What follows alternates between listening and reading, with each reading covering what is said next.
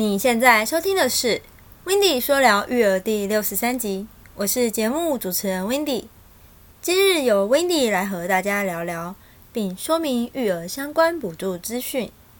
首先，卫福部有做个统计，公布十五岁到六十四岁的妇女生活状况调查报告中显示，平均理想的子女数为二点一一人，差不多两个孩子左右。然而，不想要有孩子的妇女则占了十九点二趴。深入探讨原因，有主要三要素：一，通常都是经济负担太重，这个占了五十六点九趴；二，不想因小孩而改变现有的生活，占了三十九点四趴；三，担心孩子教养或未来的发展，占了二十八点七趴。听完以上三个要素，Wendy 认为真的都蛮值得担心的，因为养孩子的压力确实不小。不过政府也都有提供许多补助方案，育儿津贴加码在今年八月开始。虽然现在已经是十月中了，但是身旁还是有许多新手爸妈们不太清楚，于是特别整理了这篇文章。现在就让我来告诉大家。政府到底提供了哪些补助方案？如果你现在正怀孕，或者是想要有小孩，甚至是有小孩的人，都请仔细地聆听接下来分享的补助方案内容哦。政府总共提供了四种补助方案，分别是生育给付、生育津贴、育儿津贴和托育补助。第一个，生育给付。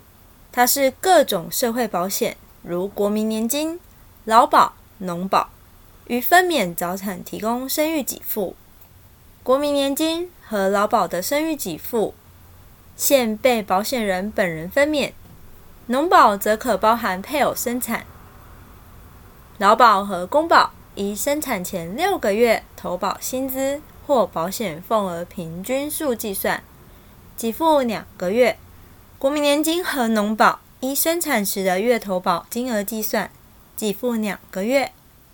其中，劳保、公保和农保申请时，你的年资需满两百八十天哦。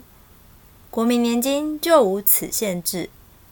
另外，劳保和公保还有国民年金，只有现妈妈可以领取；农保则是妈妈和爸爸都可以领取哦。第二个。生育津贴，新生儿出生的时候，你的地方政府或中央政府会提供此福利津贴。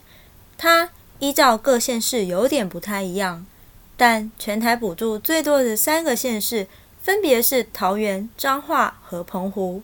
首胎非多胞胎，补助金额高达三万块哦。但是要注意的是，有一些县市会规定你一定要涉及多久。大部分都要求至少涉及一年以上，有些则是会要求要两年以上等等。另外要注意的是，在宝宝生出来后，要在一个期限内去申请。比如，大多都是在新生儿出生后六个月内申请。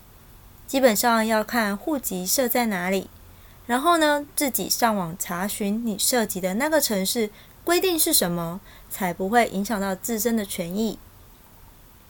三育儿津贴。申请资格，除了自己爸妈带，或者是自己带小孩，需符合三项要点：一、家庭所得未达二十趴，指的是家庭综合所得净额在一百二十一万元以下者；二、没有领取育婴留停津贴或托育补助；三、未经政府公费安置收容。只要你符合了以上三项要点，就可以去申请育儿津贴喽。那接下来我们来介绍第四个托育补助。把你的孩子送到保姆家或公托，需符合四项要点。前三项就跟第三点的育儿津贴是一样的。一、家庭所得税未达二十趴。指的是家庭综合所得净额在一百二十一万元以下者。二、没有领取育婴留停津贴或托育补助。三、未经政府公费安置收容。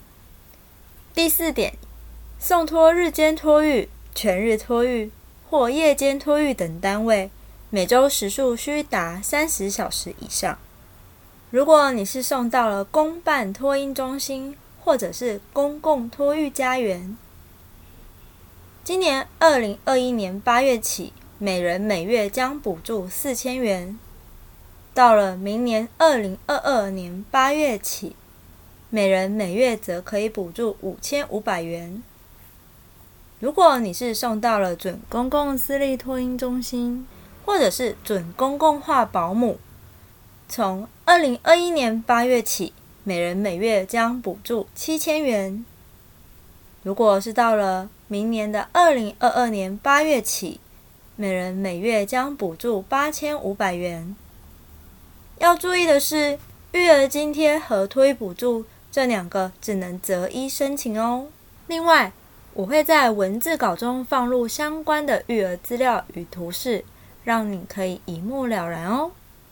听完了以上补助的介绍，现在政府非常鼓励大家能多多生小孩，但是 Wendy 仍建议还是得依照自己身心灵方面都已经准备好了再开始哦，因为毕竟这不是只有钱的问题，身心灵与生活必定会受到大大的影响与改变，甚至可以说是迎接新的挑战。照顾孩子不仅仅需要精神体力。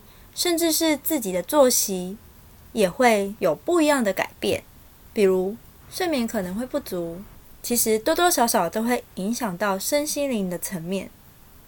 在育儿道路上，夫妻间的摩擦也需要好好沟通与配合，双方需要有共同的共识，让育儿之路更加的顺遂哦。